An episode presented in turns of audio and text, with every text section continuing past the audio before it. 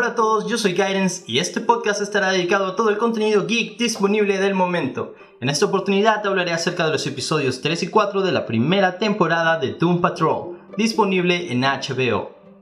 Puppet Patrol es el nombre del tercer episodio, uno enfocado en la vida de Larry antes de convertirse en Negative Man, piloto de la Armada que al probar un nuevo modelo de avión de caza sobrevuela energía negativa lo que causa un accidente y eleva su nivel de radiación a niveles impensados, además de albergar un ente negativo que le permite la vida al estar conectado a él. Su pasado se complica más con sus decisiones amorosas. A ver, estamos hablando de sucesos que ocurrieron en una época en la que uno no podía expresarse con normalidad. Tenías que caer en un estereotipo o morir en el intento, Lamentablemente para Larry se quedó en el medio. Dejando la historia dramática de lado, este capítulo está lleno de irreverencia. Ya no hay que buscar sentido o congruencia en lo que vemos. Es mejor disfrutar el viaje.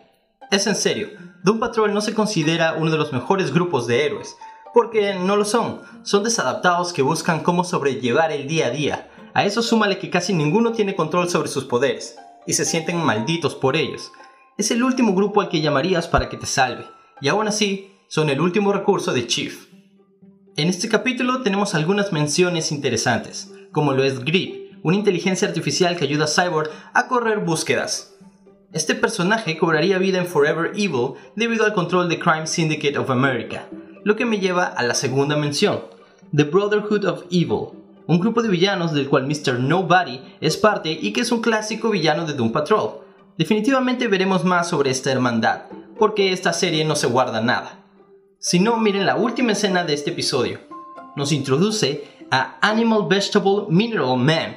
Sí, ese es su nombre. Un enemigo de la patrulla condenada que tiene una cabeza extra de velociraptor y extremidades vegetales y minerales.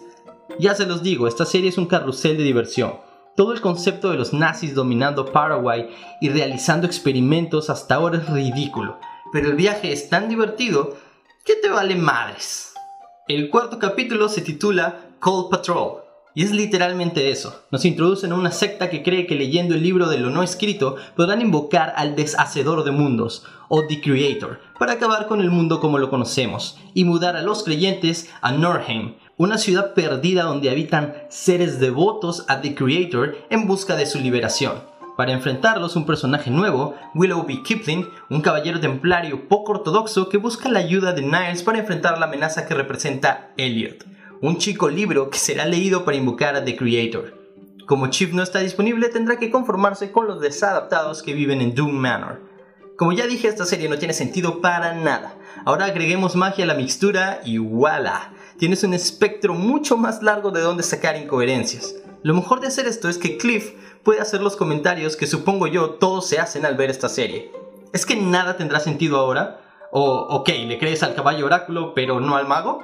Es divertido, es nada convencional. Personalmente no entiendo muy bien el arte vanguardista y creo que la serie tiene mucho de esto, pero en serio es muy divertida.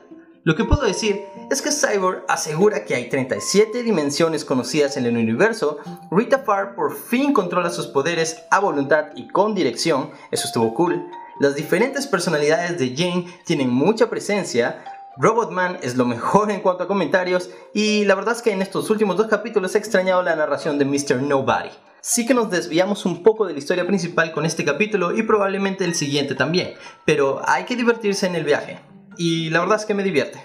No sé si Doom Patrol pueda mantener el paso con este tipo de aventuras de un episodio o dos, pero ya veremos qué logran los guionistas con esto.